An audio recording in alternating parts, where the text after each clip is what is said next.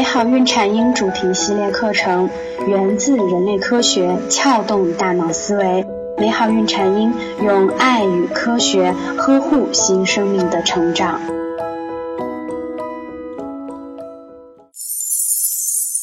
大家好，我是缇娜。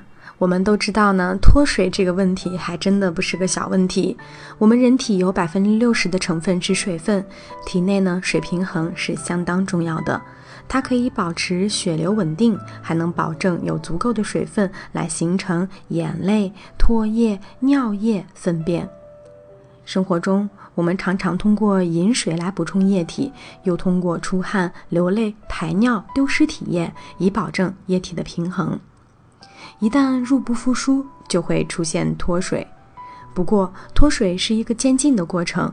医学上，我们根据体重丢失量确定脱水的程度。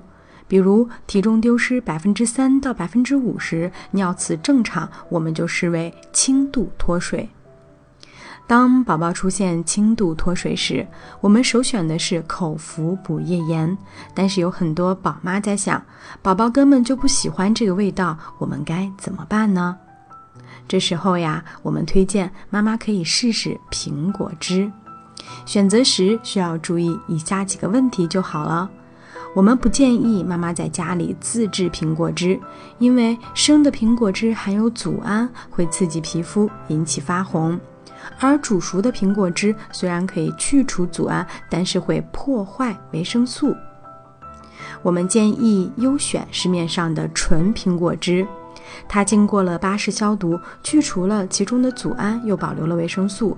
喝的时候给宝宝兑一点白水，这样既保证水分摄入，又能补充电解质。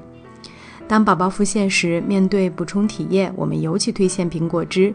苹果汁里的糖分可不是乳糖，并不会加重孩子肠道的负担。说到这里，妈妈们也许就明白了，我们之前民间的偏方白糖蒸苹果治疗腹泻的效果好，它的原因究竟是什么了吧？您可以搜索我们的微信公众号“美好孕产婴”，找到我们。